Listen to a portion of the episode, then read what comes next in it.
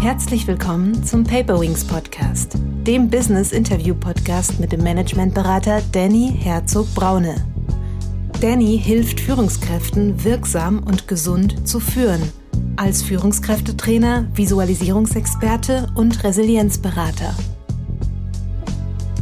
Hauptthema in St. Gallen ist ja die Sinnkrise in der Arbeit. Und die Sinnkrise in der Arbeit ist eine, die vor allem Wissensarbeiter betrifft. Aber wenn wir das über Teams oder Zoom machen, dann haben wir da so einen winzigen Time-Lag drin, der uns zutiefst verunsichert als Menschen. So, ne? Also das ist, glaube ich, dann nochmal umso wichtiger, äh, wenn man sich, äh, ähm, wenn man online sich, sich äh, austauscht, dass man das irgendwie versucht äh, mitzubedenken. Wir müssen verstehen in der Arbeitswelt, dass wir so ein zyklisches Zeitverständnis unbedingt brauchen. Und was wir dafür brauchen, ist ein Verständnis dafür, wann wir uns entspannen müssen. Wenn du etwas machst, von dem du glaubst, das wollen alle haben, aber du hast dafür eigentlich keine Leidenschaft, dann kannst du froh sein, wenn du im Mittelmaß landest. Herzlich willkommen, liebe Zuhörerinnen und Zuhörer, zu einer neuen Paperwings Podcast Folge. Heute geht es um das Thema, warum ist die Zukunft der Arbeit die Zukunft unserer Erde? Für diese Folge habe ich den Autoren und Zukunftsoptimisten Hans Rusinek eingeladen. Zur Person. Hans Rusinek ist Managementberater, Transformationsforscher und preisgekrönter Autor. Vor allem aber Zukunftsoptimist. Ihn beschäftigen die ökologischen, sozialen und ökonomischen Transformationen, die unsere Wirtschaftswelt bestimmen. Was ihn antreibt, ist die Überzeugung, dass wir nicht nur vor einer disruptiv anderen, sondern auch gänzlich besseren Zukunft stehen können, wenn wir das wollen für Planet, People und nachhaltigen Profit. Seine Rolle ist die des Brückenbauers. Er verbindet die Perspektive des Forschers zur Zukunft der Arbeit an der Universität St. Gallen mit seinen Erfahrungen als Strategieberater bei der Boston Consulting Group bei Brighthouse und mit seinem Engagement in Thinktanks wie zum Beispiel dem Think Tank des Club of Rome in Deutschland. Als Speaker findet man ihn seit acht Jahren auf den Bühnen, zum Beispiel von TEDx, dem Handelsblatt Change Kongress, dem kreativen Unternehmertum und dem Zukunftsfestival der Zeit. Im Herder Verlag erschien sein Buch Work Survive Balance zu einer enkeltauglichen Zukunft der Arbeit. Zu seinem Buch Warum die Zukunft der Arbeit die Zukunft unserer Erde ist. Es wird viel geredet über die Zukunft der Arbeit. Das Büro wird zur Lounge, die Firma zur Familie und die Kollegen treffe ich nun auch im Metaverse.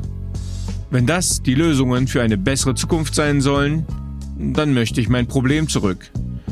Denn das wahre Problem ist doch, dass wir durch unsere Art zu wirtschaften den Planeten so abgearbeitet haben, dass er vor Überarbeitung unser Überleben in Frage stellt. Die Umweltkrise ist eine Krise unserer Tätigkeiten. Wie kann also sinnvolles Arbeiten im Anthropozän aussehen? Für diese Frage bringt der Arbeitsforscher Hans Rusinek die Zukunft der Arbeit und die Zukunft des Planeten radikal zusammen. Und dekliniert einmal durch, welche Denk- und Handelsbarrieren wir für eine enkeltaugliche Arbeitswelt überwinden müssen. Etwa im Umgang mit Zeit, im Beachten unserer und anderer Körper oder im Entdecken künstlicher Intelligenz. Denn noch können wir unsere Zukunft selbst gestalten. Jetzt freue ich mich sehr, mit diesem Zukunftsoptimisten sprechen zu dürfen. Herzlich willkommen, lieber Hans. Hi Danny. Lieber Hans, ich habe eben schon ein, zwei Worte gefunden für dich in der Einleitung, aber wärst du so lieb und würdest dich nochmal mit eigenen Worten vorstellen? Ja, mit eigenen Worten. Also ähm, was mich beschäftigt beruflich ist äh, der Wandel der Arbeit und das mache ich als äh, Promotionsforscher an der Universität St. Gallen. Da forsche ich zur Sinnkrise in der Arbeit und das mache ich seit vielen Jahren schon als äh, Strategieberater und gucke mir an, wie Organisationen ihre Arbeitswelt verändern wollen. Und weil das immer alles sehr praktisch ist und ich manchmal auch ein bisschen versuche, visionärer oder idealistischer zu sein, schreibe ich auch sehr viel dazu. Also zum Beispiel das Buch oder auch im Radio bin ich ab und zu und da geht es dann eher darum, wie die Welt sein sollte und nicht so sehr, wie sie in Organisation ist. Mhm. Wie bist du dazu gekommen? Also wie bist du der Mensch geworden, der du heute bist? Was hat dich auf diesen Pfad zu Boston Consulting nach St. Gallen geführt? Das ist jetzt nun auch ein sehr beachtlicher Weg. Ja, das habe ich auch in deinem äh, Briefing gelesen, diese Frage. Und ich habe äh, den Fehler gemacht, auch Philosophie zu studieren. Deswegen sind diese Fragen immer so sehr einen aus der Bahn werfend. Also ich bin der Mensch geworden, der ich bin, durch Zufälle und durch Privilegien und durch Glück natürlich auch. Und es ist nicht so, und ich halte das auch für einen Mythos, auch in der Arbeitswelt ehrlich gesagt, äh, dass ich schon im Sandkasten wusste, ich möchte mich mit der Zukunft der Arbeit beschäftigen. Oder auch, mhm. dass ich sage, das ist das Thema, was mich bis zum Ende meines Lebens beschäftigen wird. Ich finde, das sind so Heldenmythen, die werden meinem Leben zumindest nicht gerecht. Also es gibt viele Dinge, die mich interessieren und auch interessiert haben, die absolut nichts damit zu tun haben. Und ich bin denen immer nachgegangen und momentan bin ich eben auf diesem Arbeitsweg. Aber ich habe mich sehr lange auch mit dem Nahen Osten beschäftigt, sehr viel im Nahen Osten gelebt ähm, viel mit Philosophie beschäftigt, ähm, viel mit Social Innovation. Ähm, also es ist, ich, be ich begegne mir momentan als Arbeitsforscher und das schon auch seit seit fast zehn Jahren natürlich.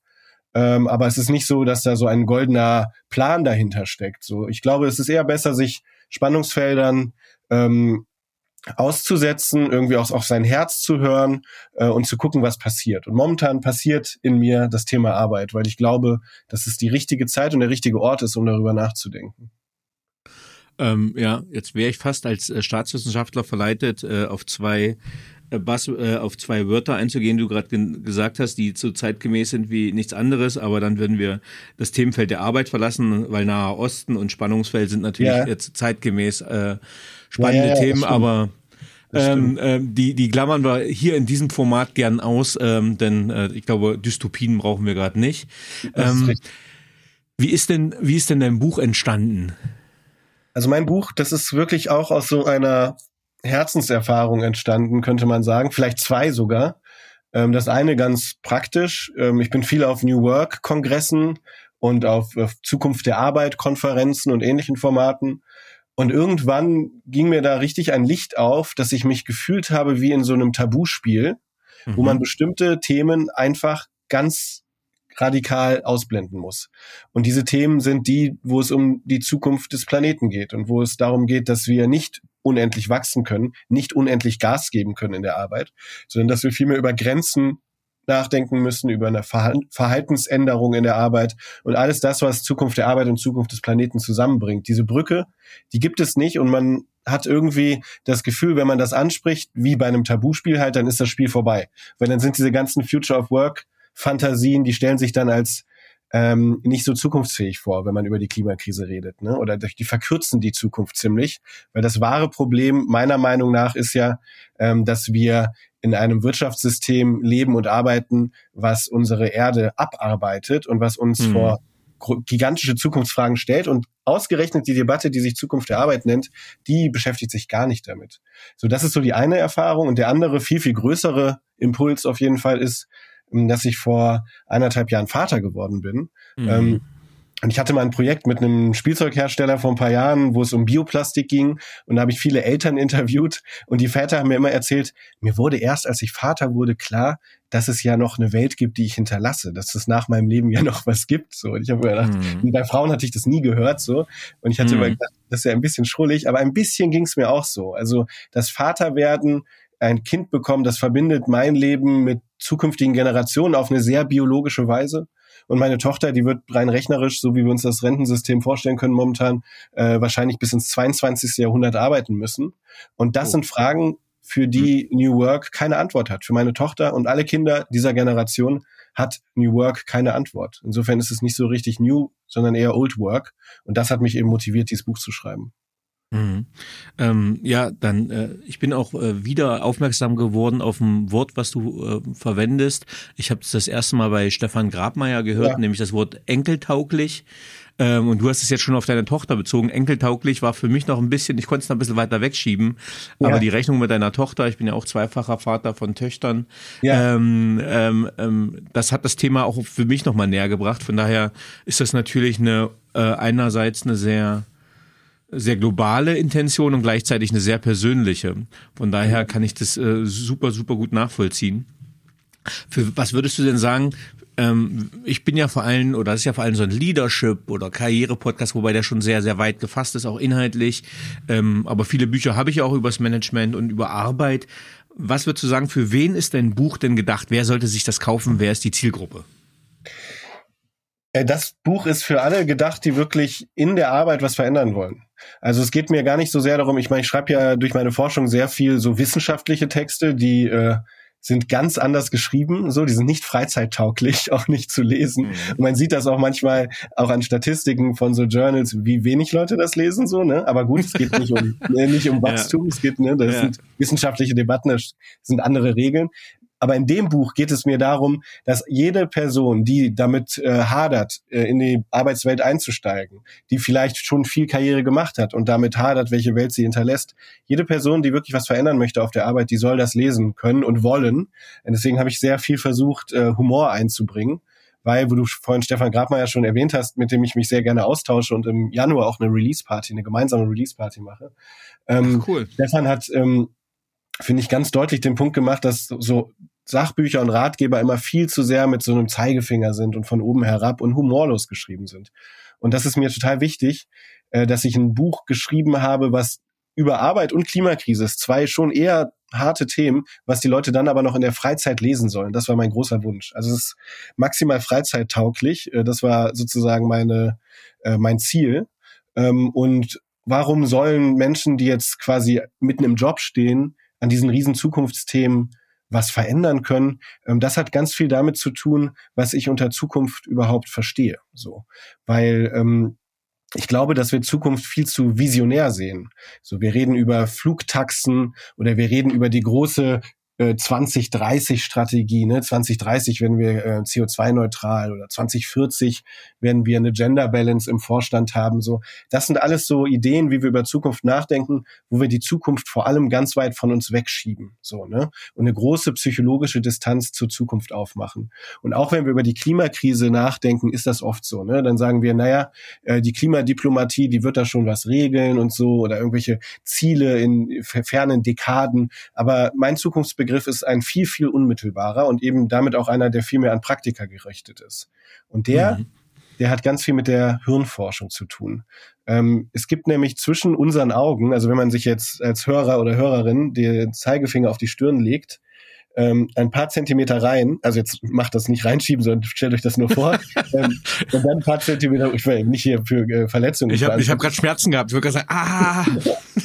ja, wenn du dir, wenn ihr euch vorstellt, hinter eurer Stirn ein paar Zentimeter rein und dann ein paar Zentimeter hoch, äh, da ist der suprachiasmatische Nukleus, das ist ein Teil des präfrontalen Kortex, äh, also eines Vorderlappen des Gehirns. Und der ist zuständig für unsere Zeitwahrnehmung.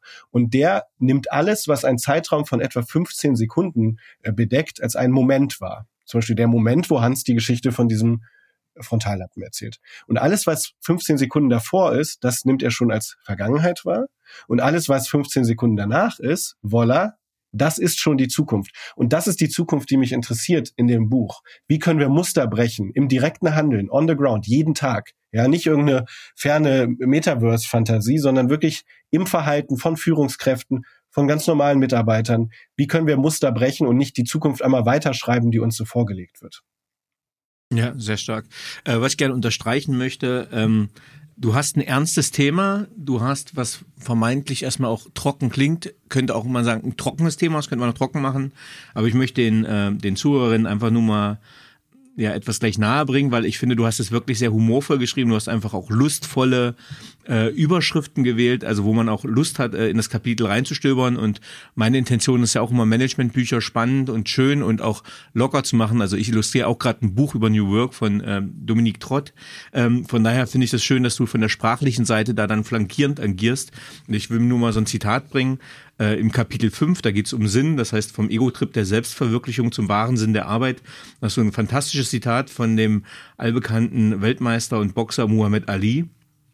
Ähm, es ist nur ein Job. Gras wächst, Vögel fliegen, Wellen spülen den Sand weg und ich verprügle Leute. Ja. Also finde ich einfach schon mal mega cool. Es, es ist, ähm, zu der Diskussion kommen wir vielleicht später noch, aber äh, für die Leserinnen oder potenziellen Leserinnen äh, Also äh, es macht einfach Spaß durchzublättern, es sind schöne Bilder drin, es sind geile Überschriften, äh, es sind witzige Zitate, ähm, die alle so ein bisschen mit dem Augenzwinkern sind. Von daher ähm, vielen Dank schon mal dafür. Ähm, und jetzt werde ich auch direkt in das, in das Hauptthema äh, einsteigen. Ich glaube, du hast es mit ein, zwei Worten schon äh, an, angerissen. Aber warum ist die Zukunft unseres Planeten vor allem unser Problem? Ah, unser Problem, unser Problem als Menschen, die über die Arbeit nachdenken, oder unser Problem als Menschen? Als Menschen würde ich sagen. Okay, okay. Ja, also das ist, äh, das ist eigentlich eine gute, eine sehr, sehr gute Frage. Ähm, weil wir haben ja, wenn wir über die Klimakrise nachdenken, äh, da haben wir immer so ein bisschen dieses Bild vor Augen, äh, oh, du arme Erde, wir müssen dich besser beschützen. So, man kann sich das vorstellen wie so ein gigantischer Mensch, der so eine Erdkugel streichelt. Ne? Und äh, die Erde, die kann vollkommen zu Recht sagen, hey, äh, uns gibt's auch ohne euch so. Uns mhm. können auch Meteoriten einschlagen. Die Natur, die Evolution wird sich darauf anpassen können, hat sie auch immer getan. Wenn hier irgendjemand bedroht ist, ja, wenn es hier um irgendjemanden geht, den ihr beschützen sollt, dann doch bitte euch selbst. So, ne? Das heißt, wir äh, müssen eigentlich, also wenn ich sage die Zukunft des Planeten, ist es eine gewisse Verkürzung, weil es geht um unsere, die Zukunft unserer Spezies auf diesem Planeten oder vielleicht konkreter noch die Zukunft unserer Lebensqualität und unseres Wohlstands. Ne? Weil ich bin nicht der Meinung, dass es in dem nächsten Jahrhundert äh, oder in den nächsten zwei Jahrhunderten oder sogar mehr die Gattung Mensch aussterben wird. Das halte ich für ähm, nahezu ausgeschlossen. Ja, also ich meine, es ist jetzt hart, solche Aussagen zu machen über Jahrhunderte. Vielleicht wird man in drei Jahrhunderten diesen Podcast ausgraben und sagen, das stimmte nicht oder oder eben nicht, weil es uns dann nicht mehr gibt. Aber ich glaube, dass die Klimakrise uns nicht zu einer sozusagen ähm, Extinction bringen wird, wie das ja manche ähm, sagen. Aber was mhm. als Problem ist, ist, dass unsere Lebensqualität massiv sinken wird, ja, und dass wir mhm. viele ähm, Errungenschaften, die wir als Menschen ähm, geschafft haben, gerade in den letzten 100 Jahren, ja, also Demokratie, ähm, die, die Fähigkeit zu lesen, die Bildung, die Rechte von Minderheiten, äh, Wohlstand, Mobilität, ja, all diese Themen, die sind gefährdet. Und deswegen ist sozusagen der Kampf gegen die Klimakrise ein höchst egoistisches Unterfangen. Ähm, und wir machen das nicht aus Liebe zum Planeten, äh, denn wie gesagt, der Planet, äh, die Natur ist ein höchst anpassungsfähiges System. Nur die Frage ist, ob wir das sind und ob wir das sein können. Äh, und deswegen sollte uns das interessieren, damit unsere Töchter, Danny, eben auch würdevoll und schön und gut und selbstwirksam arbeiten können, zum Beispiel, und leben können. Mhm. Ähm, mir erschließt sich noch nicht automatisch der Kausalzusammenhang zwischen Klimakrise und Ende der Demokratie und Mobilität. Kannst du ja. da ein bisschen drauf aufgehen, eingehen? Ja. Es gibt da den indischen äh, Historiker Dipresh Chakrabarti, der hat da sehr schöne Sachen zugeschrieben. Äh, und der hat diesen schönen Satz äh, äh geprägt, dass unser der Palast unseres Wohlstands und unserer Menschenrechte, der ist auf einem tönernen Sockel aus fossilen Brennstoffen gebaut. Wenn man sich anschaut, ähm, es gibt diesen Begriff der großen Beschleunigung, das ist sozusagen die große, der große Auftrieb an Wohlstand und Menschenrechten, den es ungefähr seit Ende des Zweiten Weltkriegs global gab. Ja. Vorher gab es auch Industrienationen natürlich, aber dass sich das global ausbreiten konnte, das haben wir ungefähr seit Ende des Zweiten Weltkriegs, diese große Beschleunigung. Und die hat unglaublich viel Wachstum und Wohlstand und Menschenrechte in die Welt gebracht. Ne? Das kann man auch immer äh, so, sage ich mal, sehr flachen Kapitalismuskritikern gerne entgegenwerfen, ne? dass wir wahnsinnig viel Menschenwürde durch unser Wirtschaftssystem in die Welt gebracht haben. Und das Problem an der ganzen Sache ist, das hat ganz direkt was mit unseren fossilen Brennstoffen zu tun. Äh, der Wohlstand hängt ganz damit, stark damit zusammen, dass wir Mobilitätswege verkürzt haben und Waren viel schneller rumschicken können. Und womit machen wir das? Mit fossilen Brennstoffen.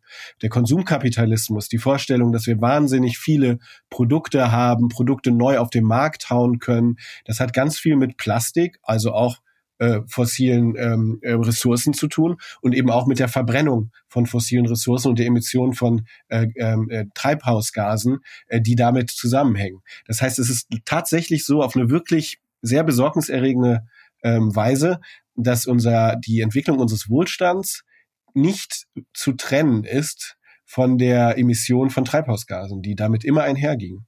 Und wie kann man das decoupling, wie kann man decoupeln, wie kann man Wohlstand, Menschenrechte, Demokratie äh, von Wachstum trennen, das ist die große Frage. Und wenn wir Wachstumseinbußen erleben werden, erleben müssten, so ich, ich denke, dass das steht noch zur Debatte, ähm, dann werden das auch Einbüßungen sein, die mit Menschenrechten und Lebensqualität zusammenhängen. So, also das ist jetzt ein bisschen nicht so lustvoll und humorvoll, ähm, aber das ist, denke ich, ähm, schon wichtig, diesen, diesen Zusammenhang deutlich zu machen zwischen, ähm, ja, zwischen dem Abarbeiten der Erde und dem Erarbeiten von Menschenrechten.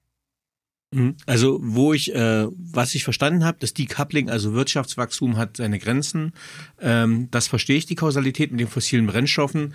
Ähm, aber warum das automatisch ähm, zu einem Rückschritt äh, bezüglich Menschenrechten und die Demokratie führt, das hat sich mir noch nicht erschlossen. Naja, also ich würde das anders formulieren. Es ist vielleicht nicht automatisch so, dass äh, wenn wir vom Wirtschaftswachstum runtergehen und wir unsere Menschenrechte und den Wohlstand verlieren, das würde ich auch, das würde ich nicht sagen.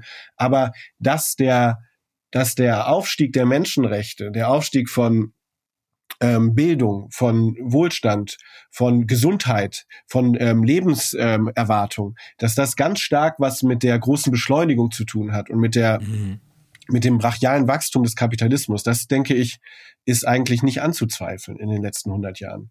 Und wenn wir diesen Wachstumspfad auf einem begrenzten Planeten äh, anders gestalten wollen, enkeltauglicher eben gestalten wollen, äh, dann müssen wir, denke ich, sehr, sehr deutlich ähm, darauf achten, dass wir damit nicht auch äh, diese ganzen Privilegien, die mit diesem Wachstum zusammenhängen, uns äh, verschenken. Mhm. Ähm wir kommen auch schon äh, zu deinem zweiten Kapitel, das heißt die Zukunft der Arbeit. Und das hat schon wieder diesen lustvollen Untertitel, wenn das die Lösung ist, will ich mein Problem zurück. Ähm, ja. Tatsächlich äh, Arbeit, äh, Zukunft der Arbeit, äh, auch in den letzten Folgen großes Thema gewesen, auch mit Julia Jankowski zum Thema New Work, Good Work ja, etc. Cool. Wie cool. sieht wie sieht deiner Meinung nach die Zukunft der Arbeit aus? Also genau, das ist eine super Frage, weil die kann man ja auf zwei Arten beantworten. Entweder positiv, also das heißt mhm. beschreibend, was glaube ich, wie wird die so? Mhm. Oder normativ, was glaube ich, wie sollte die sein? So, ne? Und die Frage, wie sie wird, da bin ich nicht so richtig sprachfähig, weil ich keine Glaskugel habe. Ja, also ich kann mhm. nicht in die mhm. Zukunft gucken. Es gibt ein paar Zukunftsforscher, die das meinen zu können oder die bestimmte Methoden dafür haben. I don't know. Ich bin mir auch nicht sicher, gerade in den letzten Jahren, ob sich Zukunftsvorhersagen, äh, ob, ob man sich das wirklich noch so richtig trauen sollte. Ähm, mhm. Aber ich kann mir Gedanken darüber machen, wie meiner Meinung nach die Zukunft der Arbeit werden sollte. So. Mhm. Und die Zukunft der Arbeit sollte eine sein, die uns dazu ermöglicht, dass wir umlernen können auf der Arbeit. Dass wir die Arbeitswelt, die ein ganz massiver Treiber dafür ist, dass wir den Planeten an den Rand gebracht haben, ne, weil wir durch die Arbeit äh, Ressourcen abbauen, durch die Arbeit Emissionen in die, in die Luft schleudern und Abfälle, Abfälle ins Meer und auf die Erde, dass diese Arbeitswelt ein Ort des Umdenkens sein muss. Das ist das, was die Zukunft der Arbeit für mich im Kern sein sollte. Und jetzt könnte man sagen, ja, das klingt irgendwie alles voll grün und irgendwie ist das so ein Klima-Greta-Ding.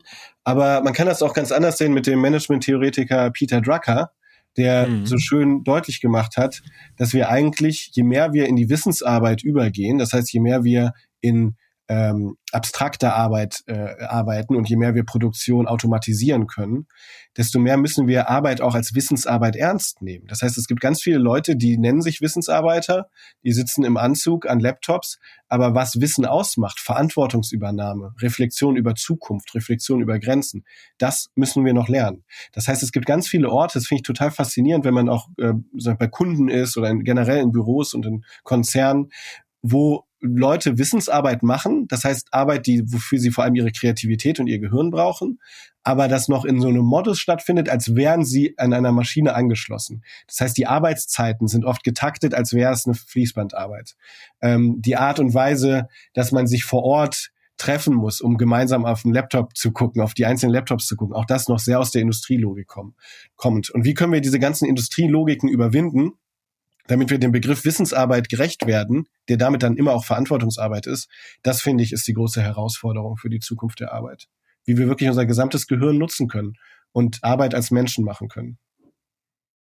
Ähm, du kommst ja hinten raus in deinem Buch auch nochmal zu dem Thema, dass äh, man ja nicht nur die Wissensarbeit in den Fokus rücken darf. Ja. Du siehst jetzt aber die Wissensarbeit, du schreibst ja eine große Verantwortung jetzt gerade zu, ähm, hast das aber du hast gedacht, man muss es mehr anders denken, auch von der Entkopplung, ich sag mal, von den Arbeitsplätzen. Was sollten, ja. was sollte, ich sag mal so, ich sitze jetzt hier, keine Ahnung, ich habe nächste Woche Nico Gramens hier, äh, ja. der so äh, das Thema, äh, ja, da wo andere Leute Urlaub machen, da macht ja. er Vacations, da kann sich schön mit dem Laptop in Rügen an den mhm. Strand setzen. Ähm, was sollte denn dann an diesem Ort passieren? Also äh, jetzt sitze ich da mit meinem Laptop, bin Wissensarbeiter ähm, und was ist dann der verantwortungsvolle Umgang mit meinen Ressourcen, kognitiven? Ja, genau. Ja, also da, da geht es im Grunde, das ist so die entscheidende Frage, die eigentlich jedes Kapitel in meinem Buch anleitet. Also welche Verhaltensformen müssen wir denn eigentlich verändern, wenn wir Wissensarbeiter sind? Ne? Und dann äh, gibt es in meinem Buch ein Kapitel zu dem Umgang mit Zeit und Gehetztheit. Wir brauchen mehr Zeit, um reflektieren zu können. Weil wenn wir gehetzt hm. sind, dann schalten wir einen Großteil unseres Gehirns aus. Wir müssen auf unseren Körper hören können, denn wenn wir, auf, wenn wir unseren Körper nicht spüren, spüren wir auch keine Verantwortung. Äh, wir müssen anders darüber nachdenken, was eigentlich eine Firma ist, etc. etc. Das heißt, es gibt verschiedene Veränderungsdimensionen, wie ich es nenne, die wir wahrnehmen müssen. So, aber vor allem komme ich nochmal zurück auf diesen schönen, komplizierten suprachiasmatischen Nukleus. Ich habe das so lange gelernt, diesen Wort, dieses Wort auszusprechen. Deswegen will ich das so oft wie möglich machen. Natürlich, kannst du dir vorstellen. Ähm, Ribonukleinsäure. Ich habe das auch äh, deswegen. Ja, genau, äh, ganz wichtiges Wort. ja, ja, genau. Äh, äh, genau. Und und das, was mir was der uns halt als Zukunft äh, äh anbietet, ne? nämlich die 16. Sekunde. Äh, und die 16. Sekunde, das ist das, wo ich als Wissensarbeiter jederzeit sagen kann, wir machen das jetzt anders. Ähm, also zum Beispiel, warum ist es normaler, eine E-Mail am Wochenende zu schreiben, als in der Woche abends ins Kino zu gehen? Warum bin ich in sehr vielen Meetings, wo, wenn es um die Frage geht, wer Mitschriften macht, immer nur die Männer betroffen auf ihre Schuhe schauen und die Frauen Mitschriften machen? Warum werden bestimmte Verantwortungsfragen in Organisationen ausgeblendet? Warum ist Erfolg vor allem Wachstum? Ja, das sind alles Themen, die kommen ja zur Sprache, die diskutieren wir, ob wir das remote machen über einen Zoom-Call oder zusammen mit den Kollegen in einem Büro sind. Die diskutieren wir und sind immer diese Muster, die fortgeschrieben werden, äh, eben, dass Frauen eine andere Rolle haben, dass Gehetztheit gut ist, etc., dass Verantwortung begrenzt ist. Ja? Und das sind diese Momente, die, wenn ihr dafür sensibilisiert seid, und das ist letztendlich das, was ich mit dem Buch machen möchte, wo ihr jederzeit sagen könnt, ah, okay, ich glaube, hier ist gerade die 16. Sekunde, wo ich ein Muster brechen kann, wo ich sagen kann, Momentchen mal, lasst uns darüber mal anders nachdenken. Das ist dann quasi der Moment, wo wir unserem Wissen, unserem Kopf gerecht werden und Dinge hinterfragen können. Das ist dann auch übrigens was, was uns die künstliche Intelligenz nicht abnehmen kann, weil das ist eine Frage von MI, von menschlicher Intelligenz. Ne? Dieses Warum eigentlich. Äh, ein Forscherkollege von mir nennt das kontrastive Warum-Fragen stellen. Warum so und warum nicht so? Super wichtig. Wird viel zu wenig gemacht. Ja, wir brauchen dafür mehr psychologische Sicherheit in Organisationen und ich sehe definitiv das natürlich nicht so, als wäre das nur eine Frage von, sage ich mal, Einzelkämpferinnen, die mein Buch gelesen haben und vollkommen äh, erleuchtet jetzt zurück zu ihrer Arbeit gehen. Das natürlich nicht. Aber es fängt bei uns Einzelnen an, weil wir alle diese 16. Sekunde haben, weil wir alle merken, merken sollten, wenn uns etwas Bestimmtes irritiert und dann eben sprechen sollten. Das ist der Grund, warum Wissensarbeit eine besondere Aufgabe zukommt. Eine Aufgabe, die es in der, ich unterscheide Wissensarbeit Kopf, also die nenne ich dann Kopfarbeit in dem Zusammenhang, mit Handarbeit und Herzarbeit. Ne? Also Herzarbeit sind sozusagen pflegende Berufe und Handarbeit sind Berufe im Handwerk. Ähm, das gibt es da, da natürlich auch solche Momente. Aber die Wissensarbeiter, das sind die, die gestalten die Arbeitswelt von den Hand- und Herzarbeitern auch. Ne? Weil die zum Beispiel in der Verwaltung sind, weil sie ein Krankenhaus managen, eine Bäckereikette managen etc. Und deswegen kommt uns Wissenarbeitenden, Wissensarbeitenden eine besondere Rolle zu. Ähm, ich habe mir das gerade ein bisschen äh, mitnotiert und automatisch habe ich äh, eine Pyramide gebaut. Ne?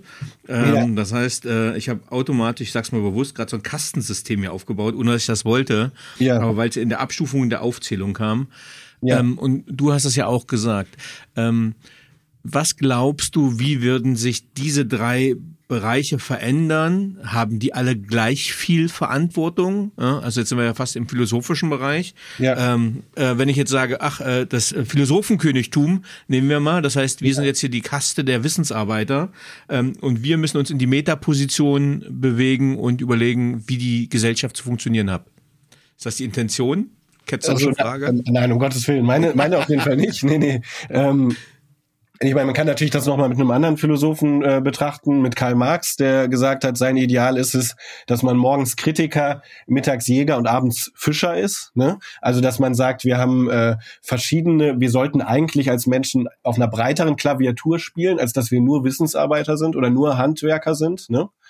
Ähm, mhm. Also das mit der mit der Pyramide, das finde ich schon sehr entscheidend, weil das ist das, wie wir unsere Gesellschaft strukturieren. Wir glauben oder wir haben Wissensarbeitenden viel zu viel Macht gegeben. So, ne? Mhm.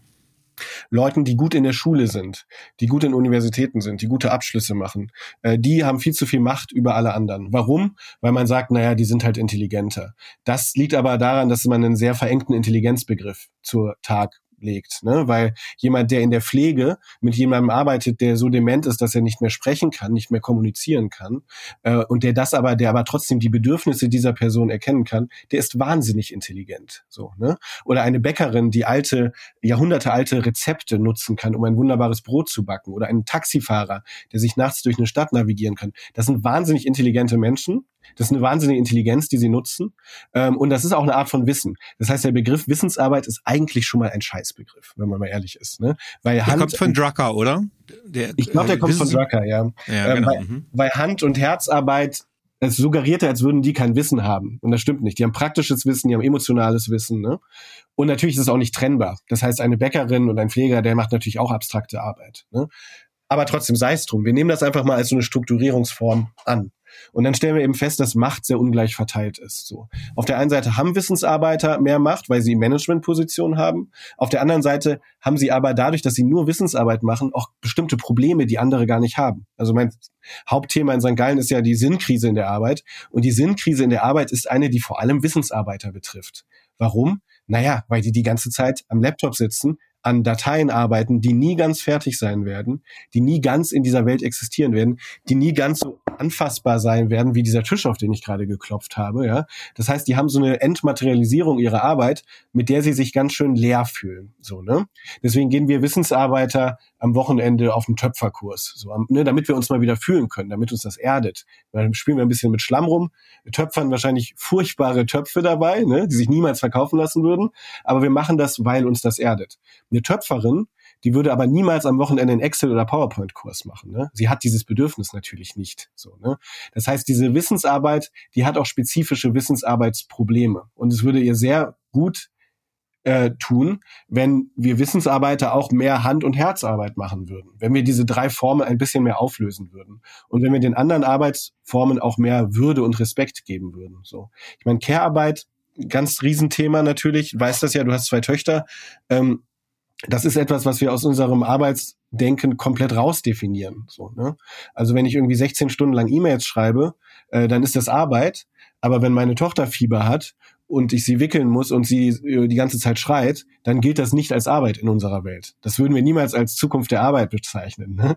Dabei ist das die basalste Arbeit, die uns beschäftigt. Das heißt, diese drei, diese Pyramide, die du aufgemalt hast, das zeigt schon, da ist ein Machtgefälle, da ist einiges durcheinander gekommen und das müssen wir in Zukunft klären. Weil auch in der Klimakrise die Hand- und die Herzarbeiter eine ganz entscheidende Rolle haben. Die Leute, die äh, Wärmepumpen verbauen, die spüren jeden Tag, dass sie mit ihrer Arbeit etwas gegen die Klimakrise tun. Ja? Und das weiß nicht nicht, ob jeder, der sozusagen PowerPoint-Folien macht, auch dieses, diesen Fortschritts äh, Anker hat, ne, dieses Gespür hat. Äh, und deswegen sind diese drei Formen, Kopfarbeit, Handarbeit, Herzarbeit oder Wissensarbeit und die restliche Arbeit, ist mir total wichtig, das aufzulösen äh, und da mal ein bisschen spielerischer mit umzugehen. Also ich finde äh, finde find das ganz wichtig. Ich würde es auch gerne mal vom äh, ins Praktische übertragen. Äh, also ich ja. kann, ich hatte diese Woche allein einen Pitch äh, und ähm, und ich hatte vier fünf äh, Stunden mir vorher eingeplant für eine PowerPoint. Natürlich ist die drei Minuten vorher fertig vor dem Pitch. Ne, das ja. heißt, ich habe fünf Stunden darum äh, gesessen, Pixel zu schieben, wie ich es als Designer liebevoll sage. Genau. Ähm, das heißt, es ist nicht wirklich ein wertschöpfender Prozess. Äh, und abends habe ich mich gefreut, äh, dann zu kochen. Das heißt, händisch etwas zuzubereiten. Also reine Handarbeit Handarbeit, um mich von diesem sinnfreien kognitiven zu lösen. Und ich erinnere mich noch an ein anderes Beispiel. Ich saß äh, im Homeoffice und draußen haben drei Garten- und Landschaftsbauer so ein Fahrradhaus gebaut. Das heißt, am morgens lagen da ganz viele Pakete und am Abend stand da so ein komplettes Fahrradhaus und überdachter Schuppen. Und dann ja. habe ich mir gesagt, was hast du heute den ganzen Tag gemacht? Du hast irgendwie äh, Kästchen gefärbt, äh, von grün auf rot auf gelb und Kanban-Boards irgendwelche digitalen Signalkarten verschoben. Äh, da ist nichts wirklich irgendwie passiert, aber die ja. sind abends äh, erschöpft und glücklich nach Hause gegangen, haben bei blödem Wetter aber irgendwas errichtet, was geschaffen schaffen. Ne? Ja, und ich ja. glaube, das ist genau das, was uns dann fehlt, wo ich sage, okay, wie kann ich jetzt irgendwie sagen, dass ich irgendwas Sinnvolles heute gemacht habe? Ja, genau. Die haben auch eine Resonanz mit der Umwelt und auch tatsächlich mit der, oft mit der biologischen Welt, ne, die sie in ganz anderen Kontakt bringt. Ähm, ich habe einen Freund, der war jetzt nicht mehr, aber war lange und das ist, fand ich immer geil, das zu erzählen. Der war zeitgleich ähm, Ökonom in Harvard und hat dort geforscht und mhm. in den Semesterferien immer Möbelpacker und hat Möbel gepackt und hochgeschleppt in die vierte Etage, ja. Und der meinte immer, hier Grüße an Tobi an der Stelle, der meinte immer, ähm, wenn ich den ganzen Hausstand in die vierte Etage geschleppt habe, ja, und da ist der ganze Kram da oben und der kommt da so schnell nicht runter und ich spüre meinen Körper und die Erschöpfung und so, dann musst du mir gar nichts mehr über sinnvolle Arbeit erzählen. Da steckt alles drin, was über sinnvolle Arbeit zu sagen ist. Ne? Körperliche Resonanz und es ist ja auch kein Zufall, dass Sinn und Sinnlichkeit äh, sprachlich sehr nah beieinander liegen im Deutschen. Also ich glaube, dass da richtig was dran ist, was du sagst. Und ich fand es auch spannend, äh, das merke ich, bemerke ich immer öfter, in der abstrakten Arbeit, die wir machen, Pixel schieben zum Beispiel, nutzen wir manchmal bestimmte äh, Begriffe oder Beschreibungen, die es ein bisschen mehr in die materielle Welt rücken. Ne? Also ich schiebe ja. Pixel rum. So, das klingt ja, ja schon ja, ein bisschen so, als wäre es zumindest irgendwie ein Einbauschrank. So, ne? Oder ich muss noch hier ähm, ähm, ähm, die PowerPoint zu Ende drechseln hat ein Kollege von mir immer gesagt. Oder ich muss das hier noch, ich muss das hier noch abliefern und so. Aber das sind ja alles Begriffe, die gar nicht akkurat sind, weil da wird nichts gedrechselt, nichts geschoben, nichts geliefert. Ne? Ähm, das finde ich total spannend, wie wir uns so die andere Arbeit so aneignen in unserer abstrakten Arbeit. Zumindest sprachlich.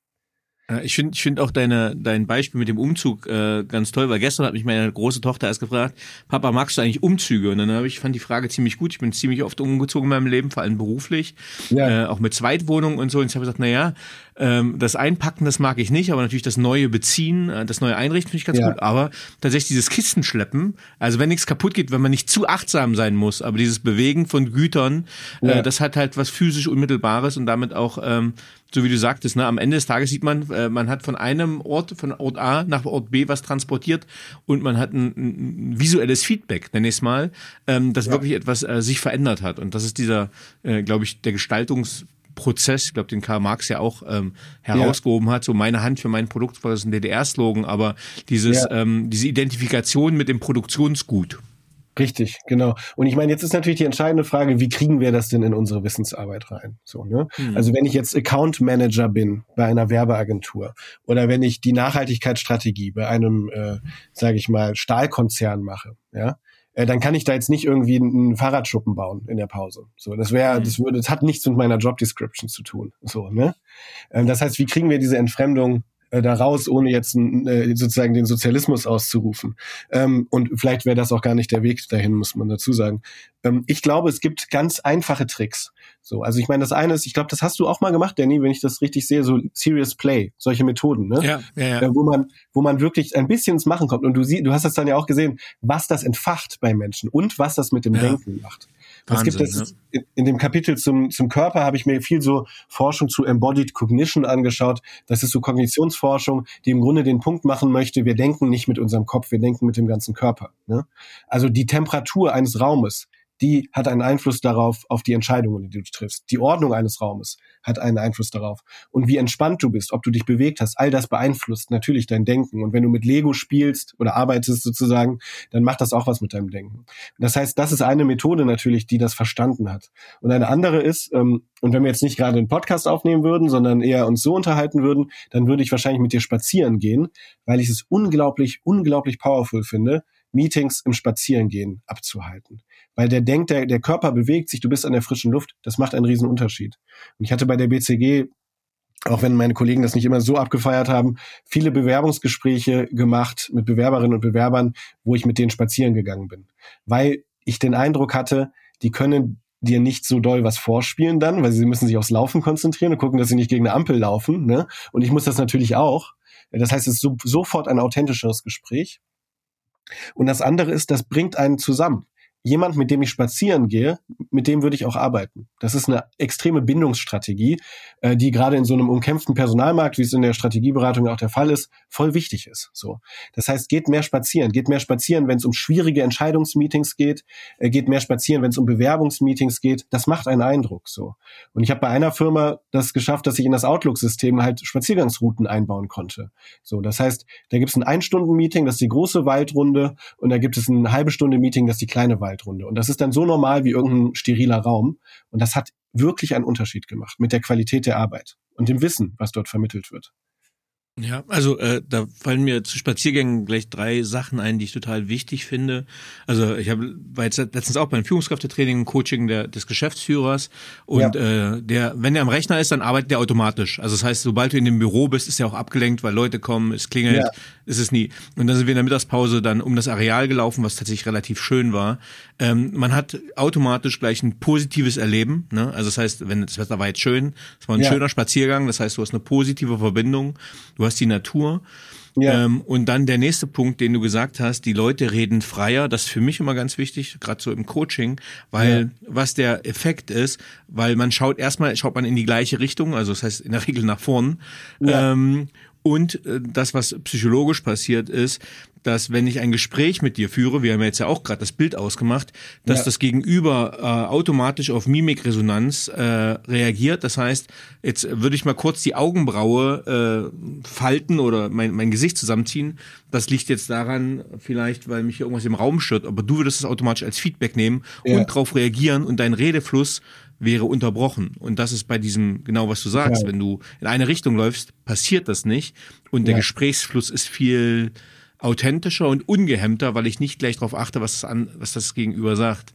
Ähm, ja, und was ich für und der, der dritte Fun Fact, warum ich früher mal gern spazieren gegangen bin, ich habe diese Loki-Technik angewendet als Lerntechnik. Mhm, ähm, ja. Das heißt, äh, ich weiß genau, Militärsoziologie habe ich, äh, da saß ich bei einem Waldkindergarten, wo die Kinder geschrien und gespielt haben und habe das gelernt und habe genau die Mindmap im Kopf. Warum? Ja. Weil ich dann mehrere Neuronen aktiviert habe und ich deswegen Sachen besser speichern konnte. Und das ist halt auch so, so, so Lernwanderreisen ganz hilfreich. Ja, das habe ich eine Zeit lang auch mal gemacht äh, und äh, deswegen, wenn ich durch einen Park spaziere, denke ich immer an bestimmte Inhalte, die gar nicht mehr akku gar nicht mehr wichtig für mich sind. Aber ja, ja, das ist cool. Und mit der Mimik, das, das ist ein spannendes Beispiel, weil wenn diese Mimik, wenn du mir die zeigst, wenn wir uns in echt sehen, ne, ähm, dann sind diese äh, tausendstel Sekunden so, dass ich zumindest ein bisschen ahnen kann, worauf du gerade reagierst. Wirklich auf mhm. mich oder doch auf was anderes. Aber wenn ja. wir das über Teams oder Zoom machen, dann haben wir da so einen winzigen Timelag drin, der uns zutiefst verunsichert als Menschen. So, ne? Also das ist, glaube ich, dann nochmal umso wichtiger, äh, wenn man sich, äh, äh, wenn man online sich sich äh, austauscht, dass man das irgendwie versucht äh, mitzubedenken. So. Ähm, und was ich an dem Körper spannend finde, es geht ja nicht nur um so reine Management-Sachen in dem, in dem Buch, sondern auch um, sage ich mal, Studien, die ein bisschen aus einer anderen Ecke kommen. Äh, und das eine ist, äh, das finde ich total also total useless fürs Management, aber trotzdem witzig. Ähm, es gibt ein, eine Studie, da haben die Menschen vor den Eiffelturm gestellt und die eine Gruppe sollte sich nach links beugen und schätzen, wie hoch der Eiffelturm ist. Also sind alles Menschen nicht wussten, wie hoch der Eiffelturm ist. Und die andere Gruppe sollte sich nach rechts beugen und äh, schätzen, wie groß der Eiffelturm ist. Und die, die sich nach rechts gebeugt haben, die haben den Eiffelturm größer eingeschätzt als die, die sich nach links gebeugt haben, weil wir mental so die Theorie, so eine Art von Skala im Kopf haben, die in westlichen Kulturen von links nach rechts geht und deshalb allein unsere Körperhaltung schon etwas mit unserem Denken macht. So. Und ich meine, das ist, wäre vielleicht jetzt, das müssen wir mal zusammen entwickeln, Danny, wie man Leute dazu bringt, Vorgesetzte dazu bringt, sich bei Gehaltsverhandlungen nach rechts zu beugen, so, ne? aber sonst wüsste ich nicht, was das sozusagen praktisch zu, äh, damit zu tun hat. Aber wenn ich den Eiffelturm sehe auf Fotos oder so, dann denke ich immer an diese Studie ähm, und denke, wie krass das doch ist, dass selbst so einfache Sachen unser Denken und unseren Körper beeinflussen. Ja, vielleicht äh, ist der schiefe Turm von Pisa nur eine Manipulationstechnik eines Architekten gewesen. Siehst du? Ja, genau, ein größeres Honorar zu bekommen, genau. ja, total. Ähm, wir schwenken nochmal zurück zu ein paar ernsten Themen und jo. zwar äh, eine knallharte Frage direkt. Ähm, ohne sanfte Überleitung. Wie kommt man vom Kreislauf der Konsumproduktion zu einer enkeltauglichen Unternehmung? Denn darauf basiert ja immerhin unser Wirtschaftssystem. Ja, genau. Ähm, also eine Sache, die mir ganz wichtig ist. Wir kommen aus einer Industrie, Zeit aus einer Industriedenke mit all den Klimakrisen, die sie ausgelöst hat. Und diese Industriedenke, die macht natürlich auch was mit unseren Konzepten und mit unseren Lösungsvorschlägen. Und zwar insofern, dass wir oft in One-Size-Fits-All-Lösungen denken. Das heißt, genau wie die Massenproduktion, ja, äh, Thin Lizzy bei Ford oder jetzt äh, in der Automobilproduktion ein Produkt für alle da sein soll, so denken wir tatsächlich auch über Probleme nach. Ne? Also ein bisschen auch jetzt, was in der Frage anklingt. Was ist jetzt diese eine Lösung so? Ne? Und das ist ganz wichtig, wenn wir uns öffnen für eine komplexe Welt, die sich nicht kontrollieren lässt wie eine Maschine, äh, dann müssen wir uns leider auch darauf einlassen, dass es nicht die eine Lösung gibt. Ich glaube, die Zukunft, die uns äh, unseren Planeten retten wird, die eine bessere Arbeitswelt schaffen wird, ist eine Zukunft, wo viele Leute an vielen Orten viele kleine, gute Ideen haben. So, ne? Das, das grundsätzlich. Aber trotzdem gibt es natürlich ein paar Sachen, wo man ganz grundsätzlich sagen kann, das müssen wir auf jeden Fall angehen. Und bei der Frage, wie wir sozusagen über Unternehmen anders nachdenken können, äh, da denke ich, und wir sind ja beide äh, durch die ökonomische Ausbildung gegangen, ähm, da denke ich, da geht es ganz, ganz stark darum, dass wir Management Education reformieren, dass wir ganz anders über wirtschaftswissenschaftliche Ausbildung nachdenken. Es gibt wirklich krasse Studien dazu, was wirtschaftswissenschaftliche Ausbildung mit Menschen macht. Und das sind keine Studien, die da besonders positive Ergebnisse rausholen. Also zum Beispiel gibt es so ähm, Kooperationsspiele, ne, wo man testen kann in, in Gruppensituationen, wie altruistisch jemand ist, wie gerne Spieltheorie jemand, sind wir da wahrscheinlich, ne? Genau, genau. So klassische, so verhaltensökonomische Anwendung von Spieltheorie. So wie sehr, wie sehr ist jemand kooperationsbereit? Und da hat man festgestellt, dass Menschen, die mit einem wirtschaftswissenschaftlichen Studien, Studiengang anfangen im ersten Semester, die sind signifikant weniger kooperativ als alle anderen Erstis, ja, und die werden in ihrem Studiengang sogar noch schlechter da drin, wohingegen die Leute aus anderen Studiengängen, Politikwissenschaft, was weiß ich, Mathematik, eher kooperativer werden, äh, werden die sogar noch schlechter. Das heißt, es gibt zwei Effekte, die wir beobachten können. Es gibt einen Selektionseffekt, dass Menschen, die tendenziell weniger altruistisch sind, weniger gerne kooperieren, sich zu wirtschaftswissenschaftlichen Studiengängen hingezogen fühlen. Und dann gibt es gleichzeitig noch einen Indoktrinationseffekt, dass diese Menschen in ihrem Studiengang durch die Bildung, wie es ja sein sollte, das würde man ja Bildung nennen, sogar noch weniger altruistisch und kooperationsbereit werden. Und das ist was, was ein ganz großer Kontrast ist zu anderen Studiengängen und anderen Fächern.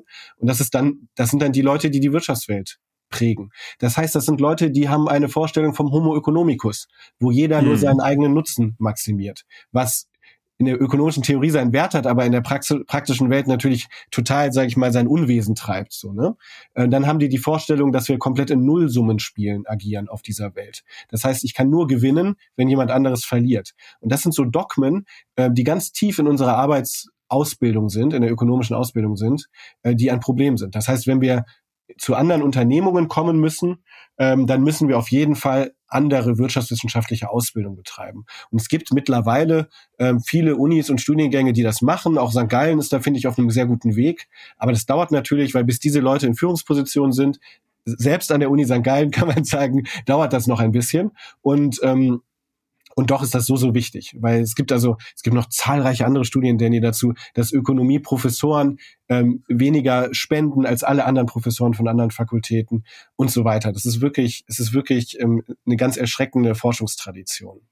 Also äh, ich fühle da komplett mit dir. Also ich habe mein zweites Studium, den MBA, habe ich mit 30 dann gemacht. Da hatte ich vorher Staatssozialwissenschaften schon studiert und dann ja, weiß ich noch so mein, genau.